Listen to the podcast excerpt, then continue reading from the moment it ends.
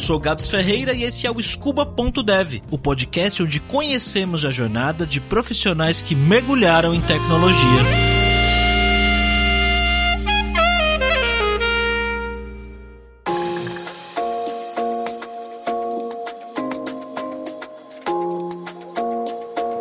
Bom, Matheus, antes de mais nada, cara, de onde você é e quantos anos você tem? Bom, sou de Mogi Guaçu, interior de São Paulo, e atualmente estou com 27 anos, sempre estou esquecendo já. e, cara, como que você veio parar na área de tecnologia? Você era aquele moleque que sempre teve contato com o computador desde, desde pequeno? Sim, eu tive o primeiro computador uns 8 anos de idade, eu acho. E desde o começo eu já fui sair fuçando, mexendo, instalava jogo, craqueava jogo, coisas assim. Até que um dia eu deletei a, a pasta System32 e teve que formatar o computador.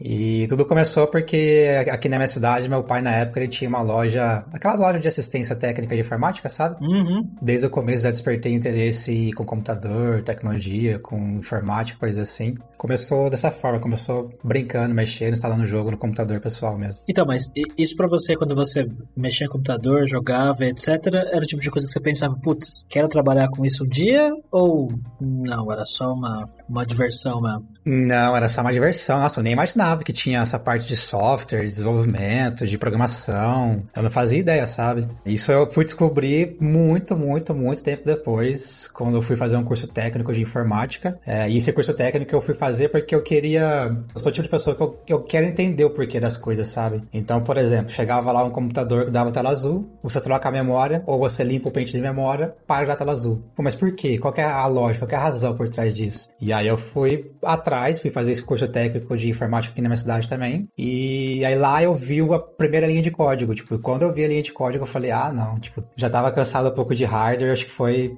foi realmente amor à primeira vista, sabe? Tipo, eu amei aquilo. Eu amei, amei, amei, amei. Sua primeira linha de código foi em que linguagem? Foi em Pascal. foi no terminal mesmo. Eu não lembro o que, que eu tinha que fazer exercício lá. Acho que era só fazer um print mesmo, tipo, sabe? Pô, escreve. Ah, pega o nome da pessoa. Pede o nome da pessoa, quando ela digitar, você imprime olá o nome da pessoa. Foi só isso aí, tipo, e eu já fiquei deslumbrado com isso. Isso no colégio técnico, né? Isso, no curso técnico. E, e daí pra frente, como é que foi? Você te falou, não, vou fazer faculdade disso, e foi fazer? Isso, aí daí pra frente, eu tive um cliente na loja do meu pai que ele já trabalhava numa empresa de programação, que desenvolvia sistemas. E aí um dia ele foi lá, meu pai comentou com ele, falou, pô, o Matheus tá interessado na área, tá fazendo curso técnico, tá gostando pra caramba. E aí ele foi perguntar pra mim o que, que eu tava estudando, eu falei, a Delphi, PHP também na época, C, coisas assim. E aí depois, um, um tempo depois, ele ligou na loja lá e falou, oh, você quer realmente trabalhar na área? Eu falei, quero. Aí ele falou, ah, tem uma vaga aqui na empresa pro suporte. Aí você tá, tem interesse? Eu falei que sim. Aí eu fui lá, fiz entrevista e tal, e acabei entrando no suporte da empresa, né? E aí depois fiquei um tempo no suporte, aí, enquanto eu tava no suporte eu estudava, comecei a fazer faculdade também, fiz a DS, Análise do Meio Sistema, tecnólogo mesmo.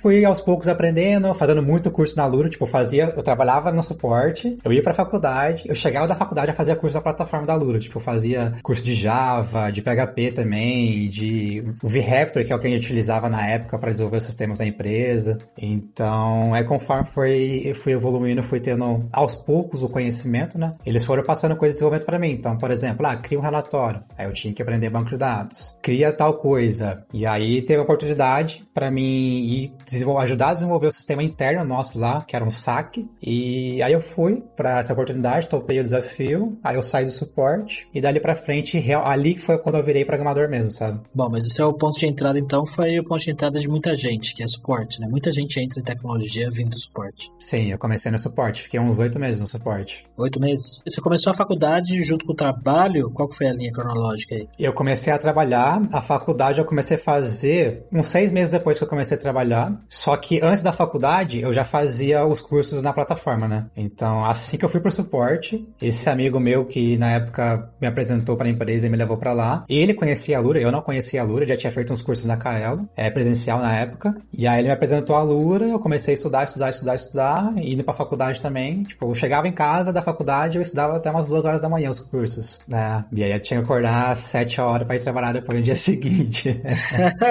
Uma pergunta que eu faço pra galera que, que passa aqui pela Scuba Dev, sobre faculdade especificamente, é se quando você foi cursar a faculdade, o curso era aquilo que você imaginava. Porque muita gente vai pra faculdade achando que vai ver código o tempo inteiro, e aí cai nas matérias de algoritmos, sistemas operacionais, estrutura de dados, e a pessoa às vezes fica meio assim. Como é que foi isso pra você? Pô, a primeira experiência que eu tive na faculdade foi muito ruim. Eu não terminei a faculdade que eu comecei a fazer nessa época que eu tô contando. Eu comecei a fazer na FATEC, e aí tava tendo muito cálculo, tipo, muita matéria de cálculo, matemática, conjunto, umas coisas meio chata lá, tipo, eu não gosto muito dessa parte de cálculo. E aí eu acabei desistindo, tipo, fez um semestre. No segundo semestre, quando entrou umas matérias de cálculo mais pesada lá, eu peguei e falei, pô, não tô gostando, não é isso que eu quero. Tá tendo muita matemática. E aí eu tranquei a matrícula, parei de fazer. E aí eu fui fazer a faculdade muito, muito, muito tempo depois, online, só para ter um certificado mesmo, para falar, ó, fiz a faculdade, sou formado. Mas isso três anos depois. Essa época que você tá comentando aí, Matheus, de ter começado a estudar na Lura, é, que ano foi isso, mais ou menos?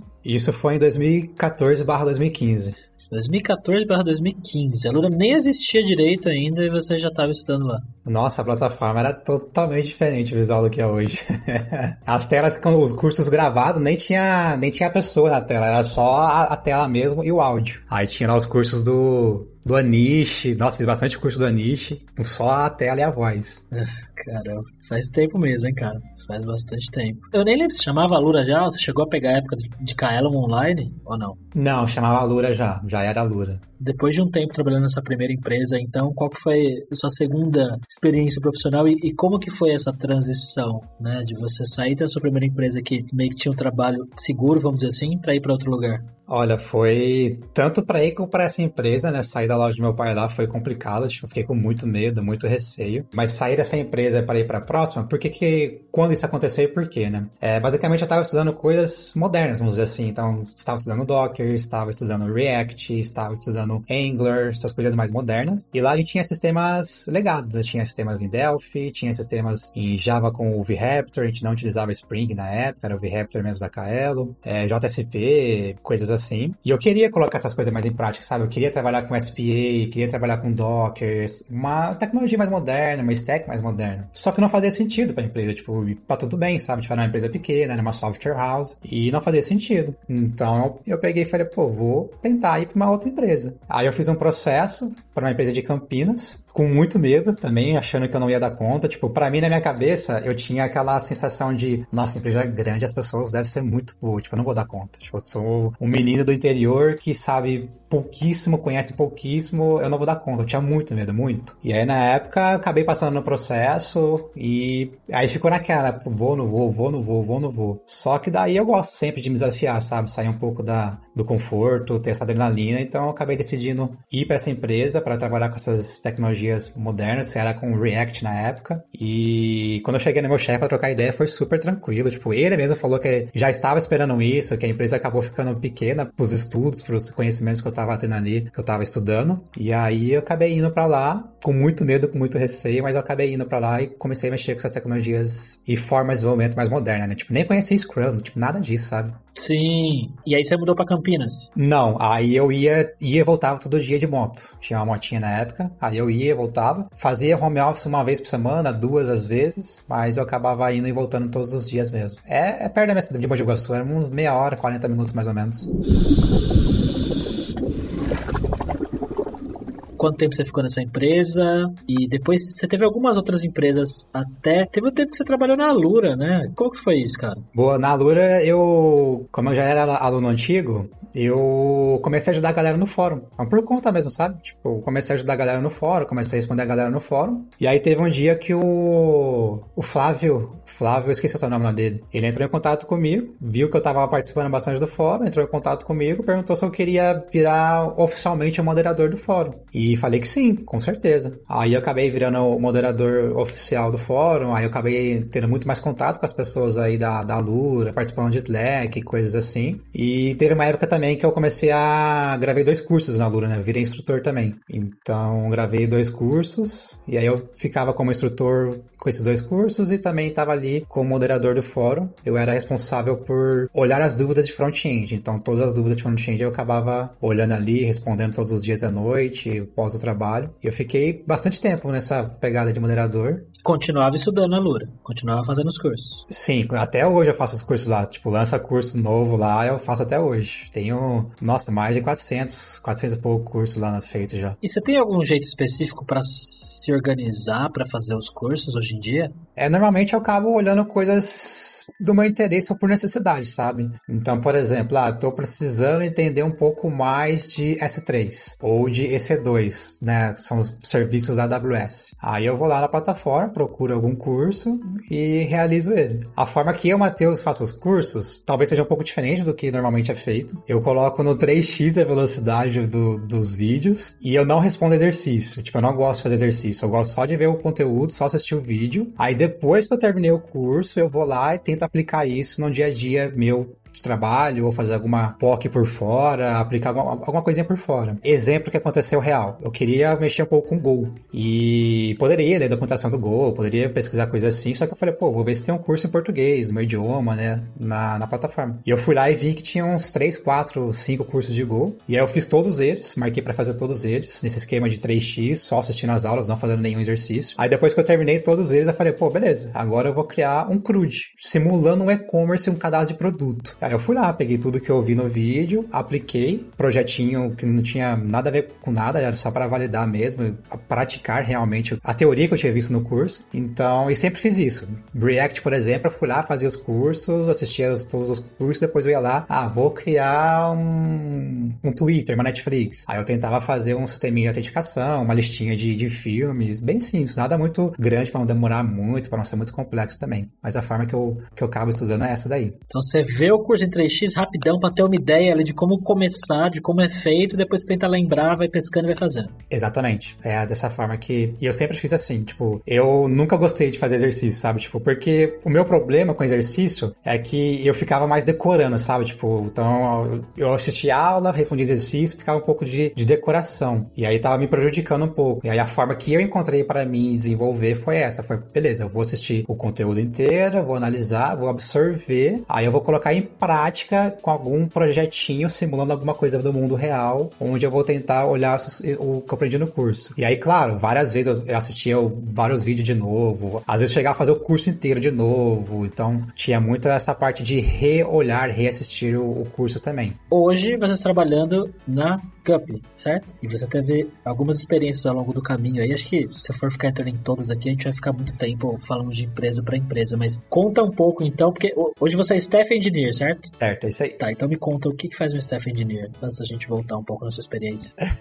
Bom, eu vou tentar falar o que eu faço hoje na Gup, o que é um staff engineer para Gup, porque são posições novas nessa trilha de carreira Y, então não tem algo muito exato, cada empresa considera uma coisa, depende muito de tamanho de para tamanho de empresa, às vezes uma empresa X tamanho o staff atua de um jeito, outro tamanho atua de outro jeito. Então eu vou contar um pouco de como é o meu dia a dia olhando ali para a GUP hoje como staff. É, atualmente como staff eu tô com, eu olho para duas tribos aqui na GUP. É, a gente divide nossos, a nossa área de engenharia em BUs, dentro das BUs tem as tribos e dentro das tribos tem as squads. E aí eu como staff eu tô com duas tribos onde cada tribo tem duas squads. Então eu estou com quatro squads atualmente. É, o que, que envolve meu dia a dia? Envolve muito a gente entender para onde o negócio quer ir, entender objetivos de empresa, entender missões, entender sonhos, visão a longo prazo e de alguma forma casar isso com engenharia, casar isso com tecnologia. Então, a, exemplo, imagine que a gente quer ter uma plataforma que é multidiomas. Pô, beleza, como que a gente como engenharia ajuda, né, negócio, ajuda a business a atingir o objetivo de ter uma plataforma que seja multidiomas, que possa expandir para o mundo inteiro. E aí,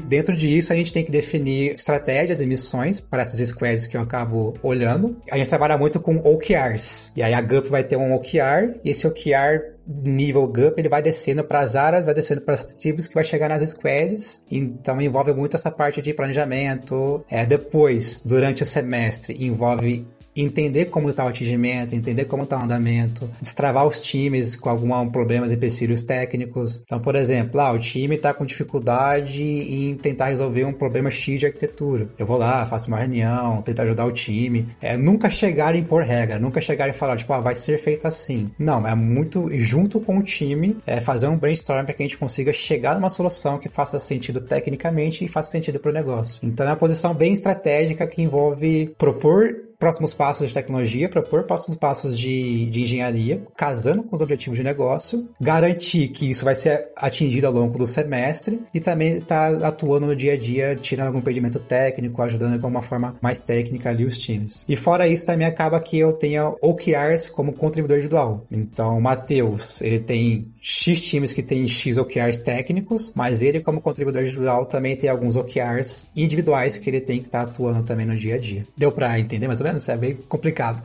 Não, deu sim. As squads em que você está inserido, né? Meio que dá o suporte pra galera quando acontecer alguma coisa, ficar uma dúvida, ter uma dúvida mais técnica, putz, que arquitetura que a gente usa aqui, o que, que a gente escolhe aqui, é destravar isso. Exatamente, é isso aí. É destravar, fazer esses destravamentos, porque esses bloqueios envolvem possível não atingimento dos objetivos técnicos do time, né? Entendi. Que legal, cara. É, é, e a gente tem ouvido falar mais desses cargos, né? Staff Engineer, tem uns outros também, me lembra aí os nomes? Tem Staff Engineer, tem Principal Engineer, tem Distinguished Engineer e tem o Fellow Engineer. Esse eu não conhecia. Fellow eu não conhecia. Tem esses quatro aí. Qual é a diferença de basicamente todos eles? É o nível de atuação, o nível de impacto e o nível de responsabilidade que você vai ter. Então, por exemplo, um staff, ele vai olhar para uma tribo.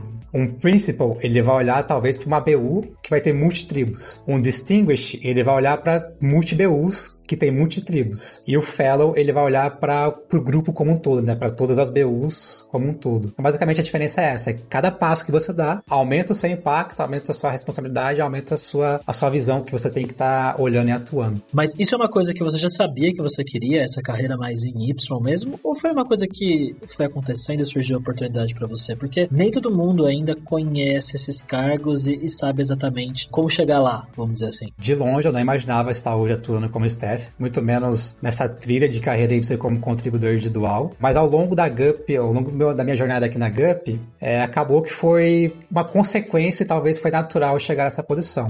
Por quê? Eu entrei como dev de uma das squads da GUP, não lembro quanto tempo que eu fiquei como dev. Uma coisa que eu sempre tive em, em, como meta era virar tech lead. Então, desde o dia que eu entrei aqui na GUP, eu já falei para a liderança da minha época, que era meu líder, falei, ó, eu tenho o objetivo de um dia virar um tech lead. Não falei quando, não dei prazo, não dei nada disso, mas, tipo, um dia eu gostaria de ser tech lead. E aí, desde o começo, eu tive muito apoio dessa liderança, mentoria, ela me recomendava livros. Algumas vezes que tinha algumas dinâmicas de liderança, ela, ela delegava para mim essa dinâmica, para mim sentindo como que era ser um líder. Até que um dia surgiu a oportunidade, né? Como a gente tá crescendo muito, a gente tá tendo muitas oportunidades, tá tendo muitos novos times, novas tribos, então a gente tá crescendo bastante, então, consequentemente, tá aparecendo muitas oportunidades para as pessoas aqui dentro. E aí chegou a oportunidade, essa pessoa que era a minha líder na época falou: Ó, e aí, tem a oportunidade, você topa? E como sempre, fiquei com muito medo. Tipo, todo o próximo passo que eu dou na minha carreira, eu sempre tenho muito receio, sempre tenho muito medo. Eu tenho um pouco da síndrome do impostor aí, talvez bastante no dia a dia. E mas aí eu topei e acabei virando tech lead. Só que a experiência como tech lead, eu não gostei muito porque eu conheci coisas que eu não gostava de fazer. Então, por exemplo, gestão eu não gosto de fazer, one on one eu não gostava de fazer, gestão de férias. Então, tinha muita coisa que era responsabilidade dessa parte de gestão, nessa parte de manager, que eu não gostava de fazer. Tipo, eu não tinha um interesse. Tipo, para mim não era, não era prazeroso fazer isso. Eu tinha que fazer porque fazia parte do meu, da minha, do meu job description e responsabilidade do cargo. Aí foi onde a gente começou aqui na GUP olhar para carreira Y. Então, pô, beleza. Se uma pessoa dá muito senior e ela quer dar o próximo passo, mas um próximo passo técnico não de gestão, como que a gente consegue fazer isso? Como que a gente tem uma carreira que vai agradar essas pessoas? É porque imagina você que tá 5 anos, 10 anos no cargo de senior, você não tem para onde ir. A pessoa vai ficar desanimada, né? Então ela vai perder é, a animação ali que ela tem para a empresa. E aí a gente começou a olhar para carreira Y. E a gente viu que tinha ali a parte da esquerda, que é a parte de manager, com N próximos passos passos, e tinha a parte da direita, que é como contribuidor individual com N próximos passos. Na época eu topei e falei, ah, beleza, eu quero fazer essa transição dessa trilha, dessa posição de, de manager para uma posição de contribuidor individual. E na hora certa, quando teve a oportunidade, quando teve o momento certo, tive que preparar outra pessoa para assumir o meu papel ali como tech lead do time também. E aí acabou que no momento certo, na hora certa, teve a oportunidade, eu fiz essa transição e tô até hoje nessa posição como contribuidor individual. E confesso que eu gostei muito, sabe? Porque foi muito bom essa experiência de liderança, porque nela eu me conheci e nela eu entendi o meu perfil. E o meu perfil é o perfil de uma pessoa técnica. Tipo, pô, me deu o problema maior do mundo tecnicamente para resolver. Mas não me pegas para fazer gestão em one-on-one de pessoas, sabe? E hoje você não precisa fazer isso? Não, hoje eu não faço one-on-one, gestão de pessoas. Eu tenho muito contato com pessoas, sim. Faço bastante pareamento, bastante reunião. Mas isso tudo voltado para coisas técnicas, né? E, cara, como que você enxerga a sua carreira daqui para frente? Daqui 5, 10 anos, você vai continuar sendo staff engineer? Tem mais coisas acima? Como que você vê isso? Eu sempre quero dar os próximos passos, sabe? Então, se hoje eu tô com um staff no nível de tribo, o próximo passo que eu já tô planejando com a minha liderança, PDI, desenvolvimento, é dar o próximo passo. Qual é o próximo passo? O próximo passo é passar a olhar para uma BU com várias tribos e não olhar para uma única ou duas tribos, né? Porque hoje eu sou na carreira Y, a gente sempre tem o manager e a gente tem o par técnico do manager, né? Sempre é, é em par. Hoje eu sou o par técnico de um engineer manager. E aí o próximo passo que eu quero dar na nossa carreira Y aqui da GUP é eu ser o par técnico de um head de engenharia. E depois tem vários próximos passos que a gente pode dar também aqui na GUP, na nossa carreira Y. Ela vai até o, até o principal engineer. Então hoje eu tô como staff, tem mais uns três níveis para estar tá aumentando o impacto de atuação. Mas daqui cinco anos eu não sei onde que eu quero estar. Tá, mas hoje o próximo passo que eu queria dar é aumentar esse impacto, aumentar o, o escopo de atuação para um nível de BU como um todo e não só trilhos.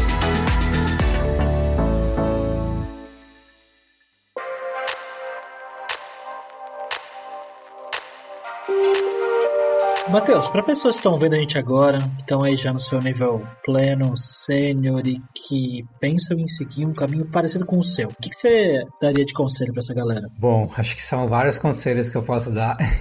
acho que um deles, é, o mais importante talvez, é ter uma experiência como liderança é fundamental para independente do, da, do caminho de carreira que vocês vão decidir seguir. Então, por que, que eu falo isso? Porque hoje, como staff, muitas das coisas que eu tenho que fazer no dia a dia, eu aprendi e eu desenvolvi na época que eu fui tech lead. Então, priorização, negociação, apresentação, delegação. Então, são muitas coisas que você vai atuar, que você vai desenvolver numa posição de liderança, né? Independente seja uma liderança técnica, seja uma liderança de gestão, porque uma coisa muito importante é todas as posições nessa nova carreira Y de como contribuidor individual, né? Pessoa contribuidor individual, são posições de liderança. Né? Tipo, hoje um staff engineer, ele é um líder. Hoje um principal engineer, ele é líder assim como um engineer manager, assim como um head de engenharia, são líderes. Então, acho que uma coisa muito importante é isso. É, além disso, é sempre você confiar em pessoas, né? Trabalhar com pessoas, porque tudo aquilo que você você não é a pessoa que tem que ser a herói, né? Você não tem que resolver tudo, você não tem que fazer tudo. Muito pelo contrário. O meu papel como staff não é garantir que as, não é ir lá e fazer, não é ter que fazer as coisas, é garantir que as coisas vão acontecer. Isso através de empoderar as pessoas, delegar para as pessoas, destravar as pessoas, parear com as pessoas. Então, eu não sou o herói. Muito pelo contrário, eu sou a pessoa que fica ali no background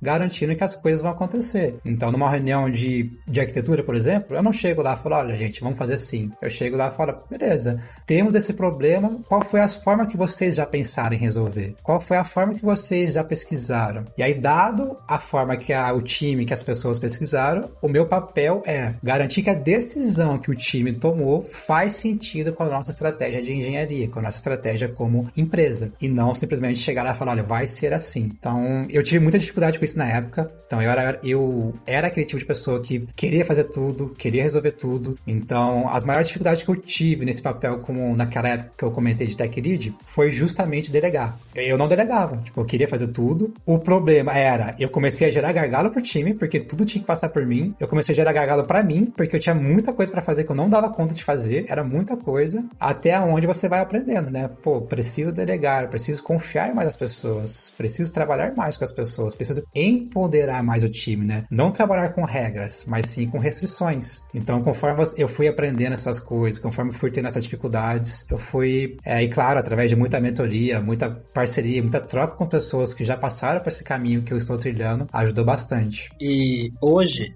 que você já está fazendo esse trampo há um tempo. Como delegar tarefas, Matheus? Eu acho que a parte mais importante de delegar tarefa, você tem que tem que estar tá muito claro qual é o resultado. Então, por exemplo, eu posso chegar para um time e falar para o time: olha, eu quero que vocês construam uma bola de plástico preta, beleza? É uma forma de você delegar, uma forma de você fazer com que o time faça as coisas. Mas isso você matou um pouco a capacidade de inovação e criatividade do time. Por quê? Porque você já chegou e falou como tem que ser feito. Essa mesma coisa poderia chegar para um time e falar: olha, gente, a gente precisa criar um novo brinquedo, ele tem que ser em forma circular, ele não pode ser uma cor que suja muito e ele tem que ser resistente à água. Se o time vai chegar na solução de criar uma bola de plástico preta, é outros 500. Então você trabalhou com restrição. Você setou a expectativa, você setou qual é a necessidade, como é o time que vai pensar, é o time que vai planejar, é o time que vai estudar para atingir esse objetivo. Se vai ser uma bola de plástico preta ou não, é o time que vai decidir. Desde que vai, é, essas expectativas, essa definição de pronto seja atendida. E quando uma pessoa que deveria fazer uma coisa, deveria fazer uma tarefa que você delegou, não consegue fazer, por qualquer que seja a razão, como que você dá feedback? Aí envolve muito você, primeira coisa, é entender, então, beleza, essa tarefa aqui, por que, que a pessoa não conseguiu fazer? Será que faltou conhecimento? Será que ela estava preparada para atuar nisso? Porque uma coisa muito importante é, todas as pessoas são capazes de aprender coisas novas, desde que elas estejam preparadas e desde que elas estejam no momento de aprender essa coisa nova. O que, que isso quer dizer? Eu posso chegar para um time cheio de pessoas mais juniors e falar para eles: olha, vocês vão ter que criar uma arquitetura distribuída com microserviço, com eventos, com tracing, com observabilidade, com service mesh e um monte de coisa complexa. Será que eles vão conseguir fazer? Talvez sim, talvez não. Se eles conseguirem fazer, eles vão ter muita dificuldade para fazer. E se eles não conseguirem fazer, é porque é muito complexo. Então, o primeiro ponto é, o time não estava pronto para atuar nisso. A complexidade que foi passada para as pessoas, elas não estavam prontas para atuar nisso. Então, você tem que vir num processo de preparação do time, de preparação das pessoas. Então, primeiro, talvez você criar uma arquitetura monolita, algo mais simples, com MVC, você mostrar pro time o que são as camadas, por que MVC, e aos poucos você ali próximo do time e evoluindo essa arquitetura conforme o conhecimento e as pessoas do time vão evoluindo, né? Então, por exemplo, ah, agora a gente tem essa arquitetura MVC que tá com um monte de corte, todo mundo mexendo no mesmo lugar. O que, que a gente faz para diminuir isso? Vamos tentar isolar os contextos, as barreiras do sistema? Então você começa a trabalhar com contexto. Legal, você isolou os contextos, as barreiras para que as pessoas mexam só onde elas precisam. Qual é o próximo passo? Ah, o nosso sistema agora ele tem que falar com. tem que escalar. Pô, legal, a gente vai lá nessa infraestrutura, vamos escalar o monolito. Para escalar o monolito é muito caro, você tem que subir várias máquinas com todo o projeto inteiro. O que, a gente poderia fazer? Pô, vamos tirar uma partezinha desse monolito para um serviço separado, escalar só ele. Aí você começa a entrar, sabe? Beleza, fizemos isso. Como que esse serviço que está separado vai falar com o monolito? Aí você vai ter uma comunicação distribuída que pode ser síncrona ou assíncrona. Cada um vai ter suas trade-offs, suas vantagens, né? Então acho que envolve muito esse é uma jornada, sabe? Você não pode chegar nessa jornada e você dar o fim para as pessoas, dar o fim para o time. Você tem que trabalhar com o time, trabalhar com as pessoas e junto delas você participe dessa jornada para que um dia elas cheguem lá no final, que é ter uma arquitetura distribuída, comunicando de forma síncrona, desacoplada, escalável e todos esses critérios que a gente pode entrar em, em, em pontos. E, Matheus, e com relação a, ao mercado de trabalho em tecnologia no geral, cara? A gente tá passando por um momento super quente aí do mercado e tal. Você trabalha numa empresa que oferece os vários serviços de, de contratação de pessoas, né? Como que você vê a área nesse momento, cara? Boa. Acho que em relação ao mercado, eu sinto que hoje a gente tem uma demanda muito alta por necessidade de profissionais, de pessoas desenvolvedoras, né? E só que eu acho que tá faltando muitas pessoas, né? Por quê? Porque as pessoas que a gente tem, elas já estão em empresas, né? Já são pessoas mais experientes, já são pessoas que estão em posições, estão em empresas que elas querem estar e talvez elas não querem sair. E uma coisa que eu sinto falta, que até teve um movimento da própria Alura, né? Que teve aquele manifesto tech, é justamente a gente trabalhar com mais formação, né? Porque hoje as empresas, elas querem buscar os melhores talentos, né? Melhores entre aspas, porque definir o melhor é complicado, mas as pessoas, elas querem as melhores pessoas, só que porque em vez de você não querer e buscar as melhores pessoas, você não forma as melhores pessoas. Porque as empresas não têm mais programas de estágio, mais programas de formações, ter tribos, ter squads dentro da área de engenharia delas responsável por formações. Então acho que a gente tem muita oportunidade e tem muitas pessoas que querem vir para tecnologia, tem muitas pessoas que não estão em tecnologia ou se estão em tecnologia, elas ainda não foram descobertas, sabe? Então eu sinto que eu vejo uma necessidade muito grande de buscar pessoas já experientes e a gente deixar de olhar um pouco na parte de formação, trabalhar com migrações de pessoas entre áreas para vir para tecnologia. E para quem está começando, para quem quer entrar na área, tá vendo a gente aqui agora nesse momento, o que, que você tem para falar para essa galera? Pô, eu acho que o primeiro ponto, sempre que eu falo para todo mundo, tá? Eu dou mentoria para várias pessoas, já trouxe várias pessoas para a área de tecnologia. O primeiro ponto é você tem que gostar. Então, se você nunca escreveu uma linha de código, se você nunca viu programação, antes de qualquer coisa, olha uma linha de código, olha um vídeo no YouTube, tem vários canais, tem na Twitch, tem artigos, tem muitas coisas free hoje em dia na internet. Então, olha isso, sinta isso, tenha um contato com isso. Você gostou? Aí é o primeiro ponto. Beleza. Se você gostou, aí você tem que dar os próximos passos, que é uma coisa que eu gosto muito de recomendar é a própria plataforma da Lura. Então, todas as pessoas que estão iniciando, que estão nessa transição, eu recomendo a plataforma, porque lá tem as formações de front-end, formação de React, formação de JavaScript. Né? E por que da formação? A formação, ela vai ter uma jornada. É, eu falei muito de jornada aqui, então essa jornada já tem pronto na plataforma. É uma formação que ela vai falar para você, olha, começa nesse curso, depois você faz esse curso, olha esse artigo, olha esse vídeo, olha esse canal, faz esse curso e você vai progredindo conforme a formação, conforme você vai dando os próximos passos na jornada. E sempre com calma. Eu sei que eu, pelo menos, eu sou uma pessoa muito ansiosa. Eu comecei programação, já queria, nossa, preciso terminar esse curso logo, preciso pro próximo, preciso pro próximo. Mas calma, tipo, deu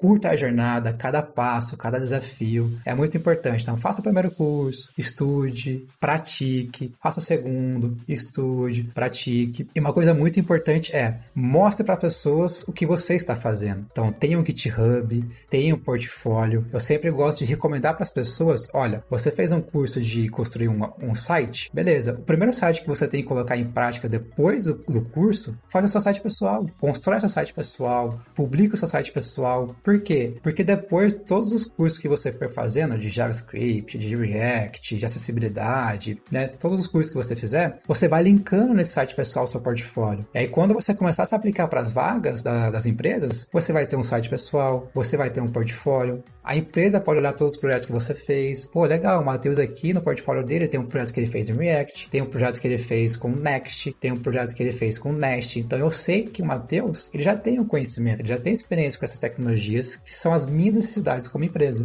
Então as dicas que eu gosto de dar sempre são essas, sabe? Então vamos lá. Primeiro ponto, escreva a linha de código, vê se você vai gostar. Se você gostar, procure uma plataforma, no caso eu recomendo sempre a Lura, através das formações. Pratique essa jornada, vá dando seus próximos passos na jornada com calma, crie seu site pessoal e todos os cursos que vocês fizerem, linke os projetos nesse site pessoal, para que você mostre nas entrevistas para as pessoas, você tenha o que mostrar em referência ao seu conhecimento, à sua maturidade técnica, já onde você se encontra. Que todos os conselhos que você deu aí são conselhos que eu costumo dar para a galera também. Quanto mais coisa você puder fazer publicamente, GitHub, blog, e site pessoal e, e rede social, o máximo que você puder fazer com relação a isso, provavelmente vai acabar te trazendo mais oportunidades de conhecer pessoas, de de, ir para lugares, participar de eventos e por aí vai, né? Com certeza. A nossa área, eu sinto que a área de engenharia, a gente tem um diferencial que eu não sinto muito nas outras áreas, que é justamente essa colaboração, sabe? Então, sei lá, numa área de arquitetura, você não vai encontrar uma ferramenta open source gratuita para você utilizar para você resolver o seu problema. Então, a nossa área de engenharia, de tecnologia, de programação, ela é muito colaborativa, tem muita coisa na internet, tem muitas pessoas que querem te ajudar porque elas querem te ajudar, não porque elas, ah, eu vou ajudar porque eu quero aparecer, porque eu, por causa disso. Não, tipo, eu vou ajudar porque eu quero trazer mais pessoas para a área, né? Então, eu, Matheus, eu tenho um canal no YouTube, tenho um blog que eu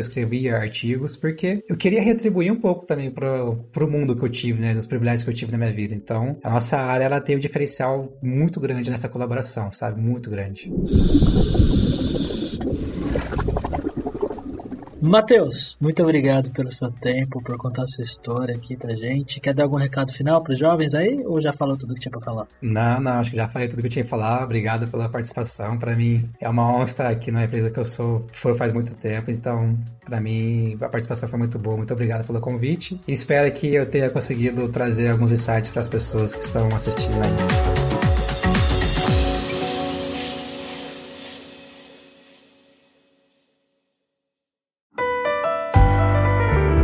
Esse foi mais um episódio do podcast Scuba.dev, uma produção Alura. Mergulhe em tecnologia e venha ser um dev tempo.